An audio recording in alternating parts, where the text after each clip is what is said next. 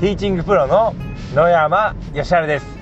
それでは今日もゴルフ上達に役立つヒントやコツをお伝えさせていただきます。今日は金曜日なんですけれども、まあ、週末にですねこうゴルフに行く予定が入ってるって方もいらっしゃるんじゃないかと思いますので今日のテーマはラウンド前日の練習方法についてお伝えさせていただきます。まあ、まずですねラウンドの前日は練習をした方がいいのかしない方がいいのかっていう、えー、のがありますけれどももう私はですねもう絶対に練習した方がいいと思っています。まあ人によってはですね前日の練習はしない方がいいなんて方もいらっしゃいますけれども絶対に練習した方がいいと思います。まあ、もちろんですねこう、まあ、全く時間がなくてですねまあ、寝る間を惜しんでいくっていうことであればですね、まあ、行かない方がいいかもしれませんけれども、まあ、ちょっとこう時間があったら、えー、練習した方が、えー、いいと思います。じゃあ、あの前日の練習でこう何をやるかってことなんですけどももう2つ目的があります、まあ、それはいつものリズムやテンポを、えー、思い出して、まあ、それで振っていただくってことと球筋のチェックです。もうこの2つです。でこうもうラウンド前日はですねもう基本的にですね今日スイング変えて明日すぐいい球が出るかって言われるとですねもうなかなか難しいです。まああのー、まあそういうアドレスとかボールの位置とかそういうのを変える分にはです多少あの効果がある部分もありますけれどもスイング中の動きをですねこう変えて、まあ、うまくいくっていう部分はですね非常にこう少ないです。まあ、ですのでもうある程度球がうまく当たっている人であれば多少曲がりは気にせずにですねあまりこうもスイングは、変えない方がいいです。でやっぱりこういつものリズムやテンポを意識して練習して、いただくといいです、まあ、リズムやテンポがですねこう良ければ多少ですねスイングが、えー、ちょっとこうまあミスの動きがあったとしてもですねナイスショットを打ちやすくなりますので、えー、いつものリズムやテンポを意識して練習してください、えー、それからですねもう一つは球筋のチェックですね。おまあ球筋をですねチェックしていただきたいんですけれども、まあ、ある程度もこう先ほどもお話ししましたけれども、まあ、スイングのえー、細かい動きは、まあ、あまり変えないということですね。まあ、もしですね、全くこうボールがうまく当たらないってことであればですね、まあ、何かこう簡単にできそうなですね、えー、ことを一つだけ気をつけて練習していただくっていうのはもちろんいいですけども、まあ、ある程度当たっていたら、えー、あまりこうスイング気にせずにある程度気持ちよく振った時にどういう球が出るかっていうのをチェックしておいてください。まあ、右に曲がるのか左に曲がるのかってことですね。で、まあ、これはですねこう番手によっても違います、まあ、ショートアイアンは左に行くけどドライバーは右に行くってこととかですね、えー、ま番手によって違います。それとかもう全部スライスするとかですね、ま全部フックするとかっていろいろ違いますので、ま番手によってどういう球が出るかっていうのをですね調べておいていただくといいです。でその調べたのをですね明日のコースに行った時にその球が出るっていうのを想定してですね、えー、狙いを決めていただくといいスコアで、えー、ラウンドしやすくなります、まあ、スイング考えてしまいますとですねもう本当にですねもうハマってしまいます。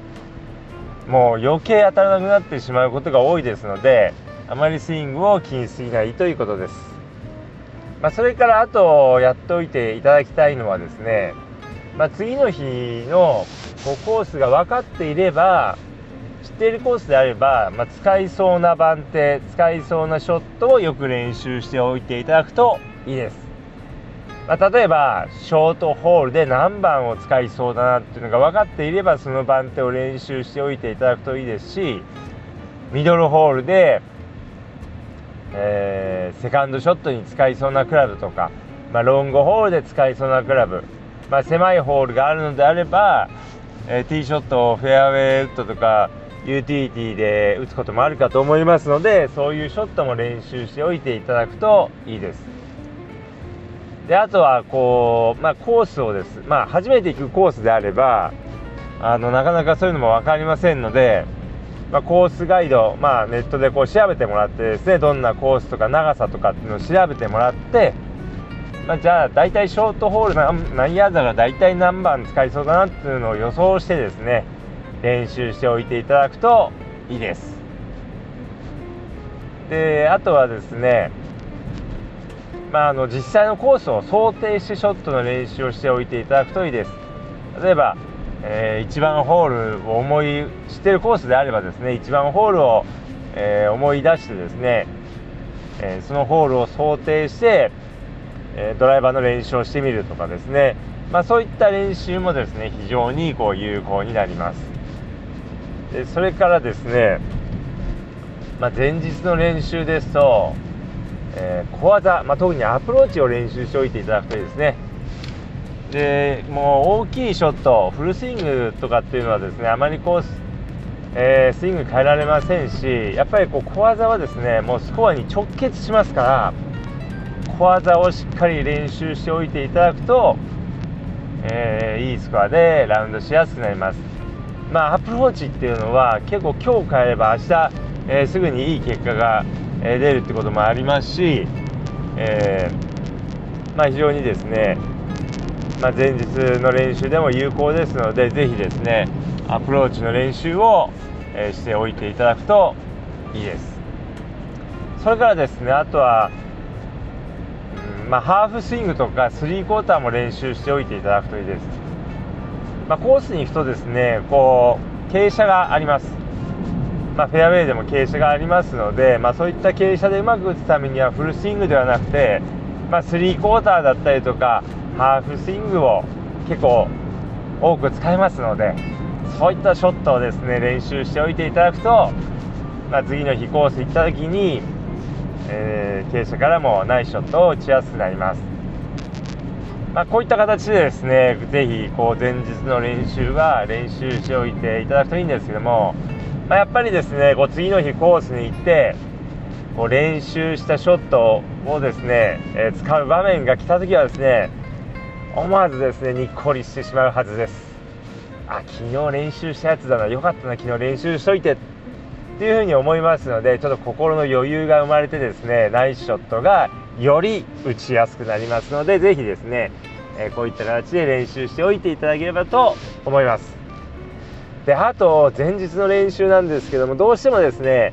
ナイスショットが出ないとナイスショットが出るまでですね練習を続けてしまってですね、え、気づいたらたまりのかなりの球数を打っていたなんてことがありますけれども、まあ、あんまりですね疲れすぎないように気をつけてください。まあ、あの前日の練習は球数はそんなに多く練習しないということですね。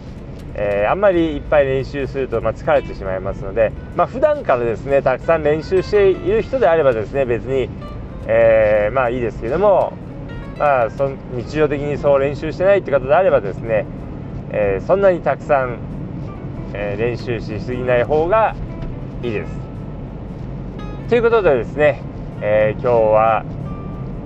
明日明後日にですねいいスコアを出すためにえー、ラウンド前日に、